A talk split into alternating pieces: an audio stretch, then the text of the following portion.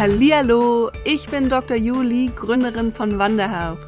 Als Ärztin habe ich mich selbstständig gemacht und möchte dich mit meinem Podcast auf den Weg zu deiner ganz individuellen Vision in der Medizin führen. Ich werde dir zeigen, wie du deine Träume als Gesundheitsexpertin verwirklichst und in die Selbstständigkeit gehst. Also lass uns zusammen die Segel setzen und die Medizin von heute verändern. Denn eins ist klar, yes, we met. Herzlich willkommen zurück zu einer neuen Podcast-Folge hier bei Met in Business und ich freue mich richtig doll, dass es super spontan geklappt hat, dass ich heute einen ganz besonderen Podcast-Gast hier habe und zwar den lieben Professor Dr. Jochen Werner. Er hat sich heute in seinem Urlaub sogar Zeit genommen, äh, ein Interview mit uns zu führen und einfach mal Revue passieren zu lassen, was in seinem Leben schon alles passiert ist, ein bisschen und uns Einblicke mit äh, zu geben, wie es denn noch alles möglich ist, neben einem Arztdasein zusätzlich Speaker zu werden, äh, ein Buch rauszubringen und das nicht nur eins, sondern mehrere. Also falls du vielleicht jetzt zuhörst und dir schon immer mal gedacht hast, Mensch, Speaker, vielleicht mache ich das ja auch mal. Wie wird man das denn eigentlich? Oder Buchautor, wie bringt man denn sein Buch aus? Ich bin mir sicher, da wird der liebe Professor Dr. Jochen Werner heute auch ein bisschen aus dem Nähkästchen plaudern. Herzlich willkommen und äh, stell dich doch einfach mal selber vor, Jochen, was du denkst, was wichtig ist, was meine Zuhörer jetzt direkt von dir erstmal wissen müssen, wenn sie vielleicht noch nie deinen Namen gehört haben sollten. Ja, erstmal vielen Dank, Julie, für die Einladung zu diesem Podcast. Hat mich wirklich gefreut. Ja, was ist das Wichtigste? Das Wichtigste ist, glaube ich, dass man das, was man tut, mit Leidenschaft macht. Und das, glaube ich, ist erstmal vollkommen egal, in welchem beruflichen Bereich. Wenn jemand was gerne macht und äh, nach vorne kommen will, sich entwickeln will, neugierig ist, dann hat er eigentlich schon alles dabei. Und so war es eben auch bei mir. Ich war zuerst Arzt, ähm, ganz normal geworden, äh, dann ähm, in die Hochschullaufbahn, an der Uniklinik gearbeitet. An einer Uniklinik hat man naturgemäß viel mit Studierenden auch zu tun. Mir hat es immer total viel Spaß gebracht, die Studierenden zu unterrichten, dann Wissenschaft zu machen. Deswegen sage ich, das ist so ein erfülltes Leben, das man da hat. Und dann bin ich nachher ein bisschen abgebogen in eine andere Sparte, ins Krankenhausmanagement. Aber das Wichtigste war immer, dass ich eigentlich am besten meine Leistungen abgerufen habe, wenn ich Spaß hatte. Und das, glaube ich, ist ein enormer Luxus, weil das viele nicht haben, auch nicht haben können vielleicht in deren Umgebung. Aber ich sage auch immer jungen Leuten, seht zu, dass ihr irgendwie mit Freude zur Arbeit geht, weil das unfassbar wichtig ist. Da hast du jetzt schon zwei Aspekte angesprochen. Das erste, das Dozentendasein, das haben wir absolut gemeinsam. Ich bin ja als Dozentin überhaupt in die Selbstständigkeit reingerutscht, würde ich fast schon sagen, weil es mir auch immer so viel Spaß gemacht hat. Das habe ich schon als Studentin gemacht und äh, damit habe ich mich ja dann 2020 auch selbstständig gemacht, um die Studierenden zu unterstützen äh, in der Corona-Zeit, weil das war alles für alles andere als einfach. Du hast es jetzt auch gerade schon gesagt, Uniklinikum und viel mit den Studenten zusammengearbeitet und gerne auf Arbeit gehend. Und ich glaube, das sind Kombinationen, die jetzt auch viele, die zuhören, schwierig finden, um das mal in äh, einfache, nette Worte zu verpacken, das alles unter einen Hut zu bekommen in dem Arbeitspensum, was einfach auch ja von einem abverlangt wird an so einem Uniklinikum. Wie hast du das gemacht, dass du dann weiterhin mit Spaß in deinen Job reingegangen bist und obwohl es eben so ein Arbeitspensum ist? Also für mich war eigentlich ganz früh klar, ich wollte Arzt werden und ähm, für mich war, ich sag mal, spätestens zum Abitur klar, dass ich an einer Uniklinik arbeiten wollte. Das war fast, ähm, wie Frau Merkel gesagt hätte, alternativlos. Also ich wollte es unbedingt machen, weil ich wusste, dass dort die Kombination ist von wissenschaftlicher Tätigkeit, äh, Dozententätigkeit äh, und natürlich Krankenversorgung. Und ähm, wenn man das mit so viel Freude macht, dann zieht man doch die Energie daraus. Also ähm, wenn ich unterrichten kann, gute Fragen gestellt bekommen und ich sehe auf der anderen Seite, wie die Studierenden ähm, das mit Begeisterung aufgenommen haben, das gibt mir ja die Kraft. Wenn du wissenschaftlich arbeitest und äh, vielleicht klappt es zuerst nicht so und irgendwann kommt ein Ergebnis, wo du sagst, meine Güte, das hätte ich vielleicht gar nicht erwartet, das gibt mir die Kraft. Wenn du Patientinnen und Patienten behandelst und dann die Rückmeldung bekommst, die sind zufrieden, äh, vielleicht ist deren Krankheit erfolgreich behandelt. Auch das gibt mir die Kraft. Mhm. Und so ging das dann immer weiter. Und da ist es ja vollkommen normal, dass mal das eine oder das andere nicht so inspirierend ist. Aber diese drei verschiedenen Bereiche zu haben, das war für mich einfach das Größte. Und äh, so bin ich dann ja auch auf meinen Weg gegangen und habe dann die Uniklinik in äh, Marburg geleitet, die Hals-Nasen-Ohren-Klinik dort. Und das war immer kraftgebend. Als ich dann für mich merkte, mir geht die Freude ein bisschen verloren in diesem ganzen Umfeld, äh, ja, im Grunde auch vom Krankenhausmanagement, von den Vorgaben, äh, wie wir sie in Deutschland haben, da ähm, hatte ich so ein Warnsignal im Kopf. Und bei mir ist es immer so, wenn ich merke, ähm, dass ich die eigene Lust verliere, dann muss ich sehen, wo geht der Weg weiterhin und dann bin ich eben abgebogen. Aber ähm, da ist so viel äh, Positivität drin, ähm, das ist einfach wahnsinnig. Deswegen sage ich nach wie vor, dass der Beruf Ärztin, Arzt eigentlich das Größte ist, was man machen kann. Hm. Und nimm uns doch mal mit in die Zeit, als du gesagt hast, äh, du bist abgebogen, du bist dann ins Management reingegangen. Was hast du dann gemacht? Wie hat sich das entwickelt? Seit wann machst du das? Ja, erzähl uns doch mal da ein bisschen deinen Weg. Ja, das ist gut. Also ich war in Kiel dann leitender Oberarzt und dann 1998 habe ich den Ruf, so heißt es ja, auf den Lehrstuhl in Marburg bekommen, an der Klinik für Hals-Nasen-Ohrenheilkunde. Dort fand ich vor eine große Klinik mit, ich meine, 78 Betten. Und ähm, dann fängst du eben an und äh, versuchst, äh, ja, die bestmögliche Therapie anzubieten. Du kommst in so ein neues Umfeld rein. Beispielsweise gab das in Marburg keine Laserchirurgie an der Hals-Nasen-Ohrenheilkunde. Das war aber mein Schwerpunktbereich ähm, von der onkologischen Chirurgie herkommt. Also fängst du an, die Laserchirurgie aufzubauen. Du machst die Kontakte mit den anderen Disziplinen. Das ist alles enorm aufregend.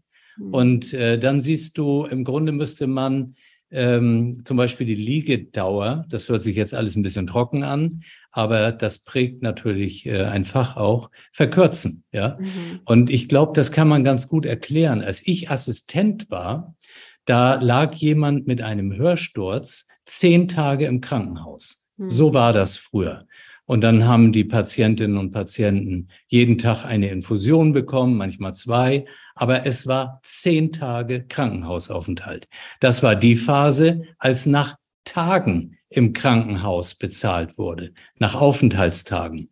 Dann gab es ein anderes Abrechnungssystem, ähm, dieses DRG-System, das quasi an Fallpauschalen gebunden ist.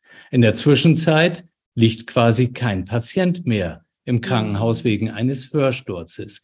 Mhm. Und so siehst du, so hat sich ein Fach verändert. Mhm. Und an dieser Veränderung habe ich immer sehr aktiv mitgearbeitet, weil mein Ziel immer ist, die Patientinnen und Patienten so schnell wie möglich aus einem Krankenhaus wieder rauszubekommen, weil auch im Krankenhaus Gefahren drohen. Ja, im Krankenhaus ähm, gibt es einmal natürlich diese Krankenhauskeime, vor denen dann jeder vielleicht Angst haben mag. Das ist jetzt nicht äh, überzubewerten, aber es ist trotzdem ein relevantes Thema. Und ähm, so glaube ich einfach, muss man versuchen, die Patienten möglichst rasch optimal zu behandeln und dann möglichst rasch wieder nach Hause zu bringen. Und in diesem ganzen Umstrukturierungskonzept, da ist ja ganz viel passiert, da war ich eben sehr aktiv mit dabei und habe das, glaube ich, auch alles ganz gut mit meiner Mannschaft dort hinbekommen in Marburg. Wir hatten ein super Team. Aber dann merkst du so, es kommt so ein Alltag rein. Mhm. Und du hast ein Fach an die Grenze entwickelt, das glaube ich schon sagen zu dürfen. Wir hatten zwei Robotersysteme allein in meiner Klinik. Also wir, wir waren schon relativ äh, weit fortgeschritten. Und dann geht es aber über die Klinik hinaus. Du merkst, du bist natürlich ein kleines Rädchen in diesem gesamten Gesundheitswesen. Und das Gesundheitswesen ist mehr das Problem. Und dann habe ich für mich gesagt, ich stelle mich diesem Problem. Ich möchte das System etwas verändern. Ich möchte daran mitarbeiten. Und so bin ich ins Krankenhausmanagement gekommen. Das war ein ganz schwieriger Schritt, ähm, weil ich auf der einen Seite sehr, sehr viel Freude hatte, was ich schon sagte, Studierende, äh, die Patientinnen und Patienten, aber auf der anderen Seite dann auch wirklich ganz viel Neugier hatte, wie geht's weiter? Wie kann ich mich dort verändern? Und so kam ich dann über eine Geschäftsführertätigkeit in Gießen und Marburg nach Essen und bin dort ärztlicher Direktor und Vorstandsvorsitzender geworden. Und am Schluss ähm, hast du auf dem Weg wieder einige Chancen, was zu verändern, merkst aber natürlich auch, du stößt schon wieder an bestimmte Grenzen. Das ist so in diesem dysfunktionalen Gesundheitssystem, so nenne ich es gerne. Und ähm, vor dem Hintergrund muss man natürlich immer offen bleiben und sehen, wo kann ich was machen, wo kann ich vielleicht ein bisschen mehr bewegen. Und das war dann auch ein Grund, warum ich gesagt habe, ich gehe in diese sozialen Medien rein, ich versuche Aufklärung zu betreiben, weil ansonsten, wenn du nur in deinem Tätigkeitsspektrum bist, ähm, dann glaube ich, stößt man zu schnell an die Grenzen, weil ich einfach denke, dass die Bürgerinnen und Bürger in Deutschland wissen müssen, wo die Schwachpunkte sind. Und dann kann man vielleicht auch mit deren Unterstützung ein bisschen mehr bewegen, als es nur aus seiner Position heraus ist. Super spannend. Vielen Dank auf jeden Fall für die Einblicke. Und ich finde, du hast so ein bisschen auch wiedergegeben, was, glaube ich, ganz, ganz viele von uns Ärztinnen und Ärzte spüren. Und zwar immer diesen inneren Antrieb, sich weiterzuentwickeln. Und diesen inneren Antrieb von, okay, jetzt habe ich alles optimiert und bis zu einem gewissen Punkt erreicht und jetzt muss es aber weitergehen. Und dieses Weitergehen, wo geht es denn weiter? Und da hast du für dich auf jeden Fall äh, festgestellt, das dysfunktionale Gesundheitssystem, das möchtest du von, ja, ich würde schon fast sagen, von außen und von innen ein bisschen regulieren, habe ich zumindest das Gefühl, weil du sagst einerseits von außen mit den sozialen Medien, mit allen, die theoretisch ja am Gesundheitssystem beteiligt sind, aber eben als Patienten und von innen über das Management. Und ich finde, dadurch hast du unglaublich viele Einblicke in dieses, wie du, ich möchte einfach nur deine Worte aufgreifen, das dysfunktionale Gesundheitssystem. Und ich glaube, wir spüren das auch einfach alle, dass es leider dysfunktional ist. Wo siehst du da deinen Hauptaspekt den du gerne verändern wollen würdest, wo du sagst, hier greife ich an und das habe ich mir als Lebensaufgabe gesetzt oder so, dass ich das verändern möchte? Also das Wichtigste in meinen Augen ist, dass wir viel, viel aktiver in den Prozess der Digitalisierung gehen, eine echte Digitalisierungsoffensive in Deutschland starten. Und ähm, das, was über, man kann jetzt schon sagen, Jahrzehnte versäumt wurde, nachzuholen. Das ist, glaube ich, unerlässlich.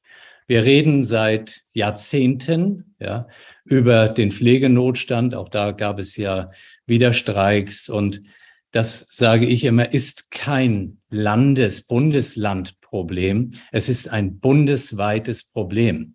Und du musst dich diesem Thema widmen, quasi übergeordnet. Sonst hat jedes Bundesland bekommt diese Streiksituation zu spüren, aber wir verändern das System nicht.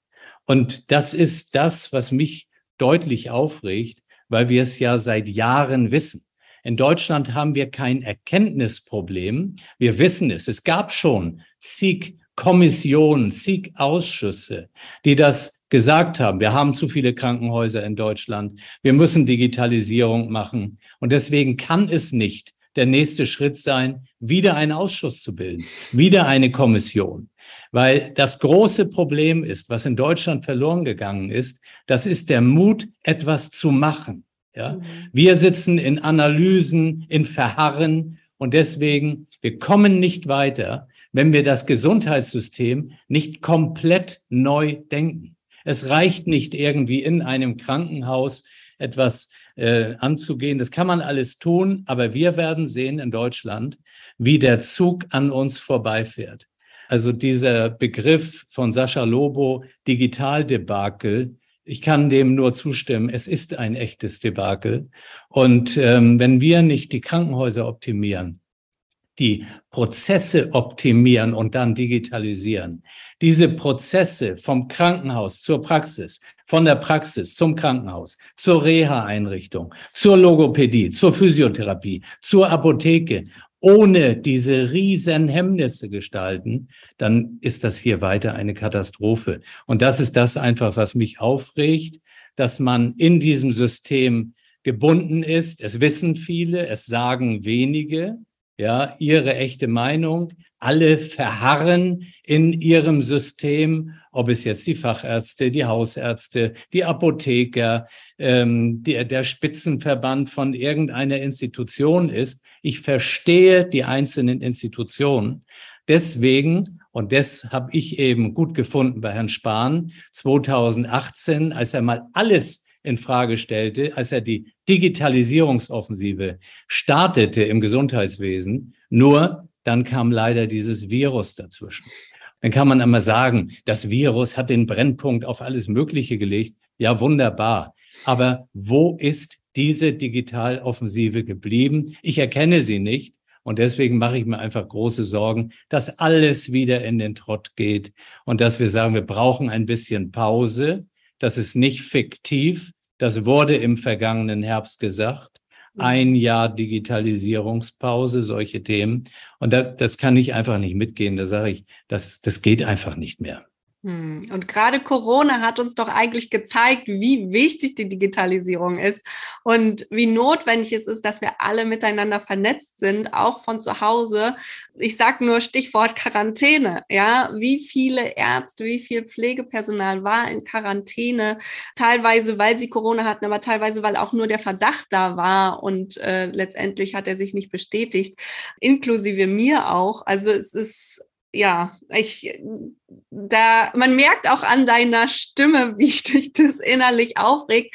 Nun habe ich das auch schon am Anfang gesagt. Du bist mittlerweile Speaker, du bist Buchautor. Wie bist du da jetzt mit reingekommen? Du hast uns schon mitgenommen auf deinem Weg ins Management und auch, dass du gesagt hast, Social Media ist wichtig, aber das sind ja noch mal zehn Stufen weiter zum Speaker beziehungsweise zum Buchautor zu werden. Nimm uns doch da nochmal mit auf deinen Weg. Gerne. Also als ich 2015 von Marburg-Gießen nach Essen wechselte, da war für mich vollkommen klar, wenn wir Essen weiterentwickeln wollen, dann müssen wir diesen Schritt in die Digitalisierung gehen. 2015 haben wir dann noch den Wandel zum Smart Hospital ausgerufen und das einfach verfolgt. Wir haben gesehen, wo gibt es Digitalisierungsprojekte. Wir haben tolle Leute bei uns. Die haben wir gefördert. Diese Projekte haben wir weiterentwickelt. Andere haben wir aufgesetzt. Das Ganze ist ein Riesenthema. Das hat ganz, ganz viel mit Kommunikation zu tun. Und so sind wir immer mehr in die Kommunikationsoffensive gegangen. Was meine Person betraf, gehörte es eben dazu, dass ich auch nach vorne gegangen bin, weil ich auch nicht abwarten wollte, bis irgendwie das Uniklinikum dann sagt, wir haben jetzt einen Facebook-Kanal und gehen jetzt Schritt für Schritt weiter. Deswegen kam diese Offensive. Und ähm, so hat sich das eigentlich gut weiterentwickelt. In dem Kontext hältst du Vorträge, ähm, mitunter vor immer mehr Leuten. Das war jetzt für mich nicht so ein großes Thema, weil ich ja ohnehin schon immer Vorträge gehalten hatte, auch als Wissenschaftler und äh, auch dort vor tausend Leuten gesprochen habe. Also ich glaube, wenn man merkt, es ist einem wichtig, was man vermitteln möchte, dann äh, ist es letztlich auch egal, ob du über einen wissenschaftlichen Inhalt, mein Thema war zum Beispiel die Metastasierung bei Kopfhalskarzinomen, sprichst oder ob du sagst, es geht mir um eine Verbesserung des Systems. Und so habe ich meinen Fokus verändert, aber nicht meine Leidenschaft dafür. Und dann glaube ich inzwischen wirklich sagen zu können, ich habe ja mit Krankenhauserfahrung über 40 Jahre. Das war damals als Praktikant, als Student, Assistenzarzt und so weiter bis zum Chefarzt und dann ärztlicher Geschäftsführer, ärztlicher Direktor. Und diese Erfahrungen, das waren ja auch super Erfahrungen, aber da waren auch viele kranke Themen bei. Deswegen habe ich dieses Buch geschrieben, So krank ist das Krankenhaus. Und mir war wichtig, das zu schreiben, wenn ich noch tätig bin und nicht irgendwie aus der Analyse heraus, äh, im sicheren seiend, ja, und dann rechnest du noch mal ab mit den ganzen Defiziten im System. Darum geht's mir überhaupt nicht. Mir geht's aber darum, zu zeigen, ich habe die Erfahrung, ich habe auf beiden Seiten gearbeitet, als Chefarzt und im Krankenhausmanagement.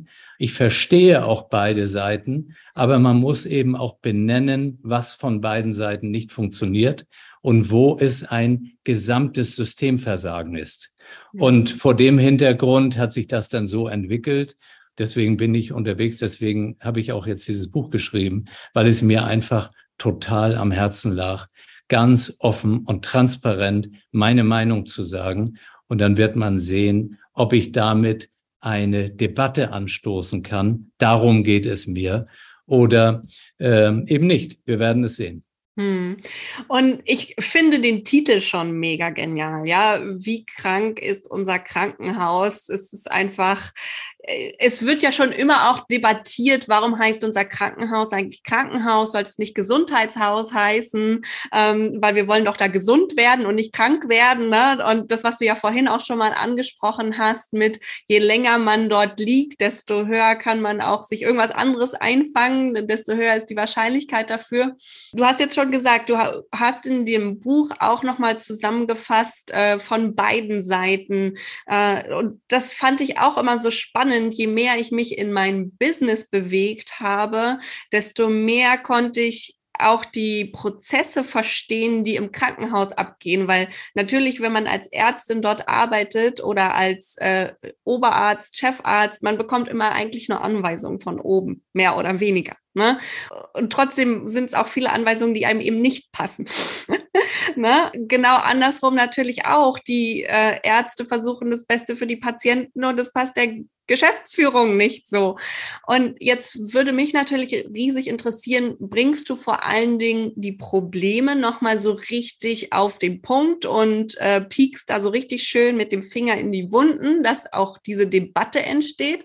Oder bringst du in deinem Buch auch Lösungsvorschläge mit, wo du denkst, ich habe jetzt beide Seiten gesehen und ich glaube, wenn beide Seiten sich da und da annähern könnten, dann gäbe es eine Möglichkeit, es zu lösen. Ja, absolut. Also du hast es im Grunde auf den Punkt gebracht. Ich sage erstmal beide Seiten. Ja, das Thema ist doch, ich bin ja aufgewachsen in einer noch ganz klar spitzhierarchischen Form in einem Universitätsklinikum. Als Assistenzarzt warst du das kleinste Licht dort in der Ärzteschaft. Und das ging dann eben bis zum Chefarzt der Klinik. Ich muss einfach sagen, dass so dieses, was man heute einfordert, Leadership, ja, das Arbeiten im Team, das ist damals eindeutig zu kurz gekommen.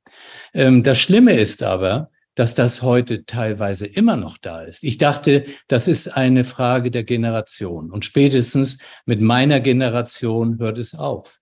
Aber man sieht auch manchmal knapp über 40-Jährige, die ja in dieser Form vielleicht noch groß geworden sind, ihren beruflichen Weg gemacht haben, dass auch da das nicht alle abgelegt haben. Deswegen glaube ich, ist es so wichtig, dass man es einmal feststellt und dass man dann sagt, wir müssen daran was ändern.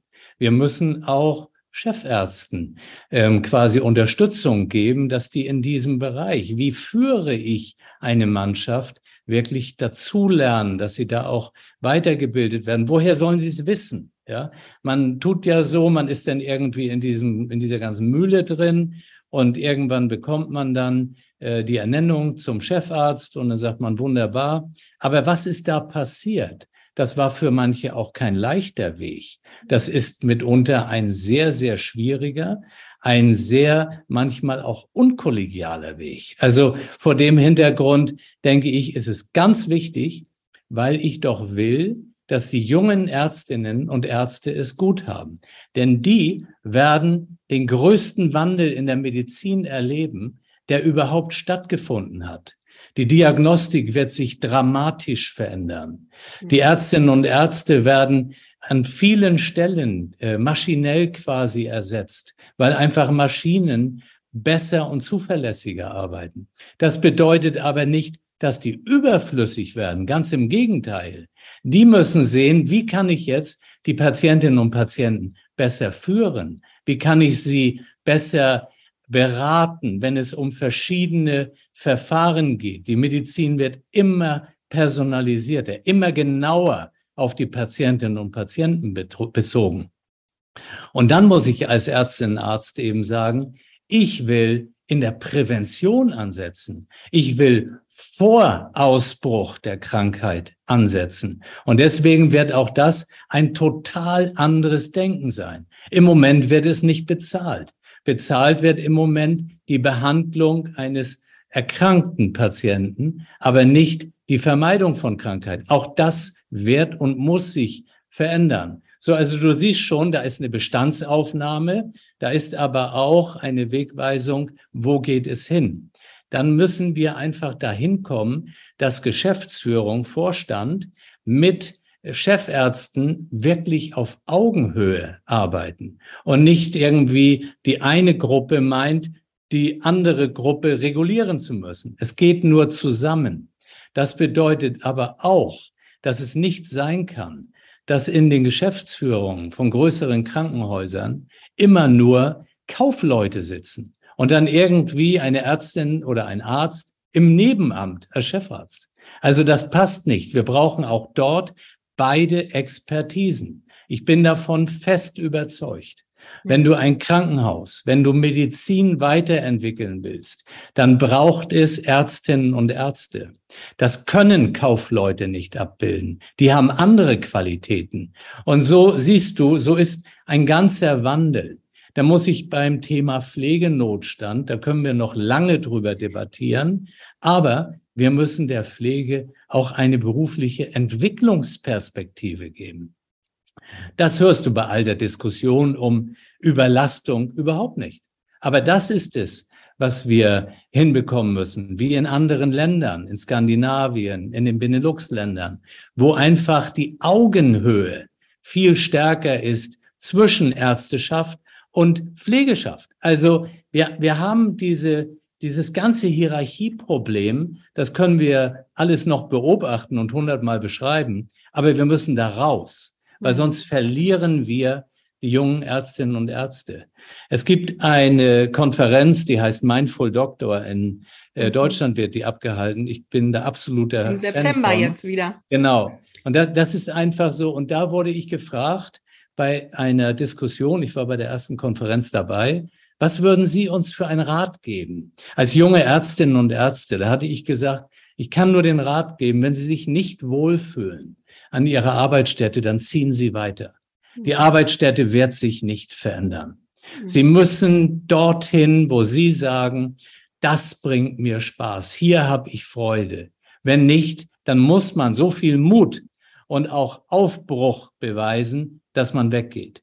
Und da sieht man schon, da sind manche, die sagen, na ja, aber ist doch auch gut und irgendwie sind die auch nett. Und da sieht man, wie viel bin ich selbst bereit, an Veränderung reinzubringen oder toleriere ich es? Wenn man toleriert, dann muss man auch den Mund halten, weil ich dann sage, ja, dann hält man es eben aus. Aber das ist nie mein Weg gewesen. Also so, so halte ich es für essentiell, dass wir eine Bestandsanalyse machen. Das habe ich gemacht und dann klare Vorschläge erarbeiten und die auch umsetzen, womit ich wieder bei dem Thema Umsetzungsproblem ja. bin. Und das müssen wir wirklich angehen. Ja, ich finde es super spannend. Du hast so viele Aspekte jetzt mit reingebracht, auf, über die ich am liebsten alle eingehen würde, aber schaffe ich zeitlich nicht. Und das erste ist, dass du natürlich gesagt hast, die Prävention müssen wir viel mehr in den Fokus setzen. Und es gab ja auch jetzt gerade erst Anfang des Jahres so eine super, ja, schon fast beängstigende Studie, die auch rausgebracht worden ist, dass eigentlich jeder fünfte Arzt ähm, aus dem Job rausgehen möchte, einfach durch aus unterschiedlichsten Gründen, aber ich glaube vorrangig, weil einfach das Krankenhaus krank ist und auch in gewisser Weise leider uns krank macht zum Teil. Und was ich merke, und natürlich bin ich hier auch mit Met in Business in so einer kleinen Bubble, aber dass da durchaus ganz viel Potenzial ist und dass die Ärzte und Ärztinnen unglaublich ähm, groß denken und vor allen Dingen in diese Prävention denken und äh, vor allen Dingen auch früh ansetzen wollen und zwar ganzheitlich ansetzen wollen und da immer wieder im System an ihre Grenzen stoßen, weshalb sie dann eben rausgehen und sagen, okay, dann biete ich es so an, wie ich es mir vorstellen kann und biete es entsprechend privat an. Und da fände ich natürlich super spannend, mal zu hören, was ist deine Meinung dazu? Was glaubst du ähm, aus dem System heraus? Ist es machbar? Und wenn ja, wie lange wird es dauern, dass diese Prävention mehr integriert wird? Das ist ein super Thema, können wir eine eigene Sendung zu machen.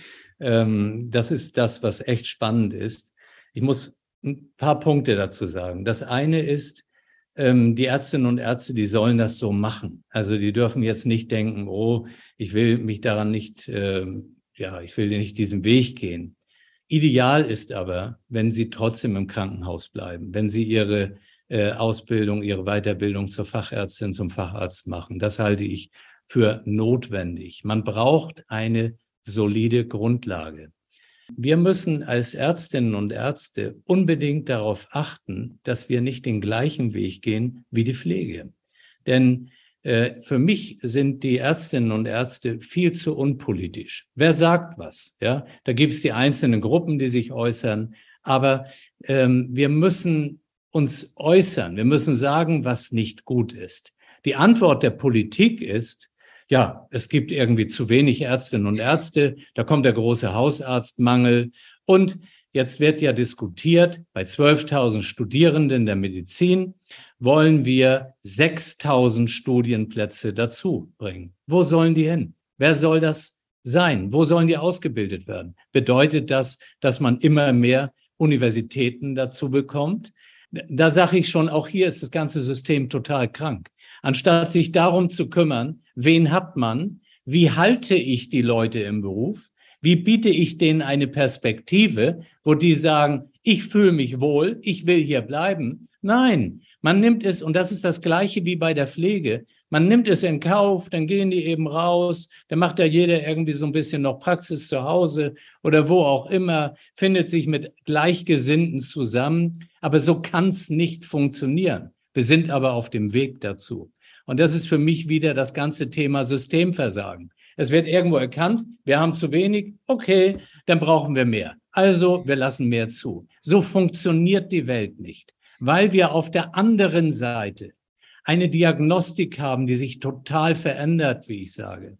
Es gibt ein Berufsbild, Physician Assistant, Arztassistent. Das sind hochmotivierte Leute. Anstatt die zu befähigen, als Assistentinnen und Assistenten von Ärzten zu arbeiten. Man negiert das. Ja, die einen wollen die nicht haben, die anderen sagen sich, ach, weiß ich auch nicht, da ist doch der große Fehler, dass wir als Ärztinnen und Ärzte überlegen müssen, wie komme ich mit anderen Berufsgruppen zurecht? Wenn man das sieht in delegierbaren Leistungen, so heißt das im Krankenhaus, dann kommt die eine Berufsgruppe, sagt, nein, ich will das machen, äh, nur was in mein Berufsbild gehört. Aber da muss man doch überlegen, wie arbeitet man zusammen?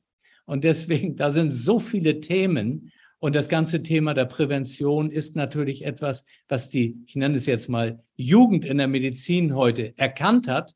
Aber die müssen wir abholen. Das bedeutet, man ist im Krankenhaus und als Chefärztin, als Chefarzt muss ich erkennen, oh, ich habe die und die Assistentinnen und Assistenten, ähm, der hat Lust dazu. Ja, wie kann ich das denn vielleicht in meinen Alltag einbinden? Vielleicht können wir eine Sprechstunde anbieten. Die kann ja die Person leiten. So etwas, das motiviert die Leute. Trotzdem ist die Krankenhausarbeit dazu. Bei Ärztinnen und Ärzten ist es nie daran gescheitert, dass sie nicht arbeiten wollten. Mhm. Die haben immer gearbeitet bis zum geht nicht mehr. Aber das muss ich doch kanalisieren. Ich muss die Freude reinbringen. Mhm. Sonst gehen die raus. Das ist nicht so wie ich früher. Als ich Assistent war, da haben wir abends gesessen und überlegt, wann kommt der Chef zur Visite. Das kann um 17 Uhr sein, das kann aber auch um 21 Uhr sein. Das machen heute die Ärztinnen und Ärzte nicht mehr. Die gehen um 17.30 Uhr oder 18 Uhr, weil es auch sinnbefreit ist, da zu sitzen und zu warten, wann man dann noch Visite machen kann.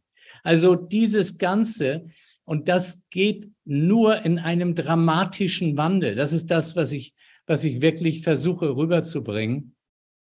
Und jetzt erlebe ich diese Initiative 6000 Studierende mehr. Wenn man das hochrechnet mit den heutigen Zahlen, dann bedeutet das 1,4 Milliarden Euro pro Jahr mehr. Ja, also ich meine, wir können sagen, das spielt alles keine Rolle raus mit dem Geld. Wir haben damit aber kein funktionierendes System. Das mhm. ist immer Pflaster auf die Wunde kleben, bis, die, bis das Pflaster durchnässt ist, durchfeuchtet ist, machen wir ein anderes Pflaster. Dieses System funktioniert nicht mehr. Ich habe tatsächlich auch schon mal gesagt, du hast ja gesagt, äh, wenige sprechen darüber. Ich mit meinem Podcast äh, spreche definitiv darüber und zwar auch sehr laut und offen, dass ich der Meinung bin, tatsächlich, dass das System irgendwann implodieren wird und erst dann wieder von den Grundmauern her aufgebaut werden kann. Weil so wie du gerade sagst, es wird immer mal so ein bisschen mal Pflaster hier und Putz wird da noch mal ein bisschen dran geschmiert, aber es sieht eher so aus wie so ein Hexenhäuschen, ähm, als dass es irgendwie was bringt und dass die Leute da auch tatsächlich gesund werden in ihrem Gesundhaus oder Krankenhaus. Ne? Was ist deine Meinung dazu? Also Implodieren ist genau richtig. Das Problem ist, es implodiert ja, oder wie man es dann auch bezeichnet, immer auf Kosten der Patientinnen und Patienten. Deswegen brauchen wir mündige Patientinnen und Patienten. Ähm, es gibt heute Bereiche, da sind zu viele Menschen im Krankenhaus. Man muss überlegen, ist das wirklich alles erforderlich?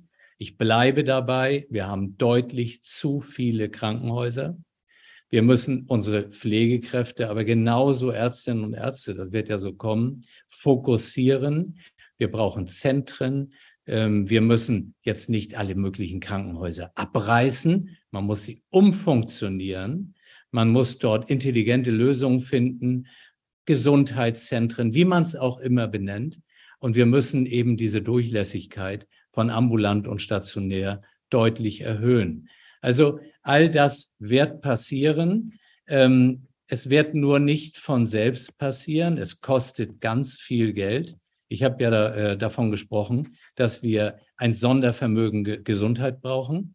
Sondervermögen ist ja die heutige freundliche Umschreibung von Schulden. Und wir brauchen dieses Sondervermögen Gesundheit, weil das das Wichtigste ist, was wir haben. Ja, also da, da kommt ja nichts drüber. Wir haben ein Riesenthema mit dem demografischen Wandel. Das wird genauso totgeschwiegen wie Pflegenotstand über Jahrzehnte, wie Digitalisierung über Jahrzehnte, wie demografischer Wandel. Wir gehen genauso in die Welle rein, aber kann man noch ein paar Jahre schaffen, dann werden wir sehen, wir sind nicht vorbereitet auf die Alten. Wir sind nicht vorbereitet auf die Erkrankungen der Alten, die ja immer älter werden. Und genauso ist das ein Thema. Das Ganze kostet. Man wird feststellen, man kann nicht alles gratis irgendwie abgeben an Leistungen. Wir werden mehr fokussieren müssen. Wir brauchen Zentren. Und so, so siehst du, da kommt ganz, ganz viel. Und das ist das, was auf deine entweder Implosion oder Explosion ähm, ähm, passiert. Ähm, mich wird es nur noch als Patient irgendwann tangieren aber dich wird es als aktive Person in dem System tangieren und deswegen habt ihr ähm, eine Riesenaufgabe. Hm. Und das ist das, was ich glaube, ähm, das geht nur, mit einer großen Begeisterung. Ihr werdet das hinbekommen, aber ihr müsst gegen Widerstände das machen.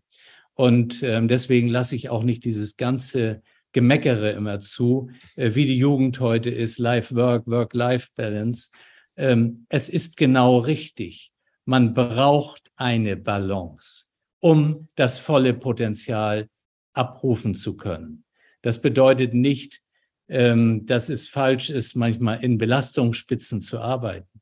Aber insgesamt, weil sich die Welt verändern wird. Und mhm. deswegen, ich weiß, die gut bei euch aufgehoben, aber ihr müsst aufpassen, dass die Politik mit dieser Langsamkeit euch nicht quasi zu sehr hemmt. Mhm. Denn dann verliert ihr die Freude daran. Und das ist nicht zu kompensieren durch neue Medizinerinnen und Mediziner. Hm. Ich finde es total schön, wie du das gesagt hast. Ich habe auf jeden Fall Gänsehaut und äh, werde mir das auch nochmal anhören, immer mal wieder, wenn ich äh, über dieses System schimpfen möchte, äh, weil es waren super, super schöne Worte. Und ich fände es total spannend, wenn du gerade auch davon gesprochen hast, es, wir brauchen nochmal einen Kredit Gesundheit. Hast du das mal ausgerechnet? Was glaubst du, um, um wie viel handelt es sich? Was wäre da so eine Zahl, die wir uns vermutlich noch nicht mal vorstellen können? Kennst du da irgendwas, in, welche, ja. in welchen Dimensionen wir uns da bewegen? Also ich glaube, es ist wirklich ganz schwierig zu sagen. Man kann sagen, man hat einen Investitionsstau von meinetwegen 30 Milliarden im Krankenhauswesen. Aber das ist es ja gar nicht. Es geht ja auch gar nicht darum, was man an Neubauten bräuchte. Wir müssen Neubauten machen, weil du in alte Krankenhausbauten kannst du nicht die moderne Technologie wirklich reinbringen. Wir haben ein riesen Defizit an Digitalisierung. Das ist auch mit diesem sogenannten Krankenhauszukunftsgesetz, das jetzt ja quasi in Umsetzung ist, mit den 4,3 Milliarden Euro, die dafür ausgegeben werden sollen, ist das in gar keiner Weise getan. Also es sind viele, viele Milliarden Euro. Aber es ist ja nicht so, dass das morgen einmal abgerufen wird.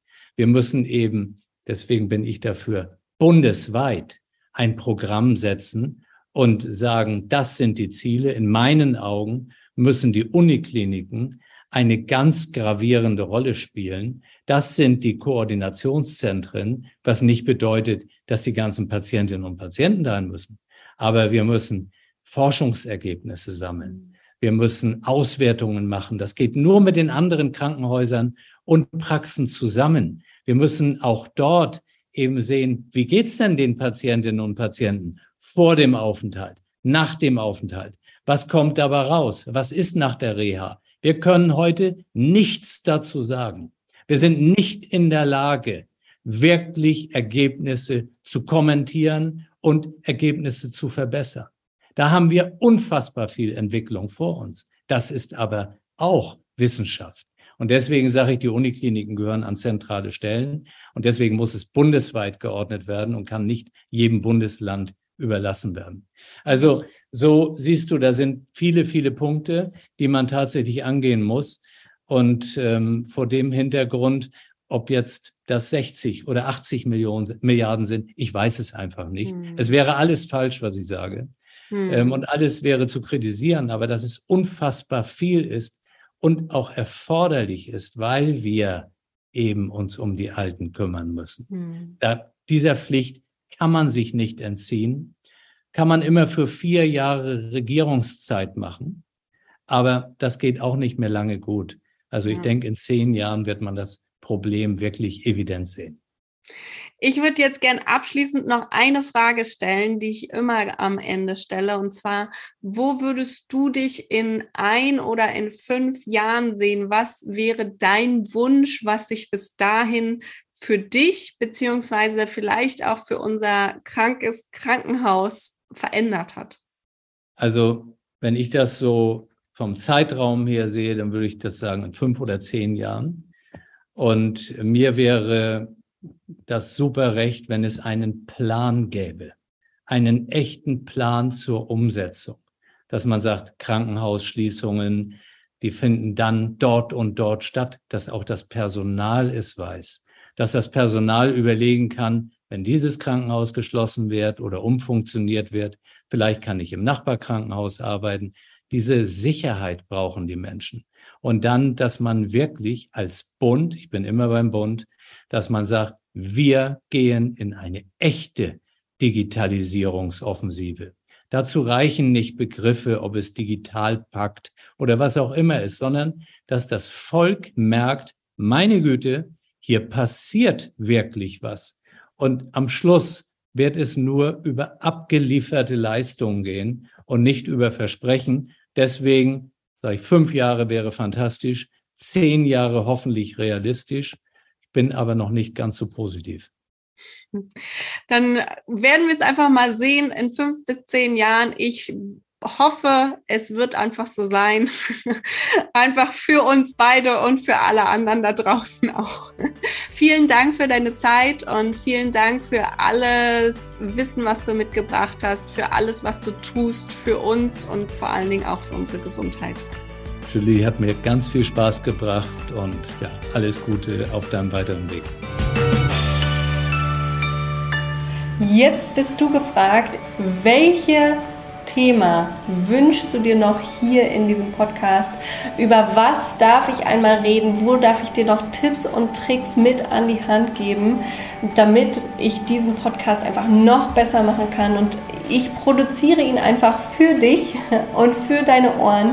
Deswegen möchte ich natürlich auch am ehesten deine Probleme lösen und entsprechend auch die Themen, die dich aktuell beschäftigen, hier im Podcast behandeln. Also schreib mir super gerne mal eine Direktnachricht auf Instagram, LinkedIn, YouTube, einfach mal in die Kommentare rein.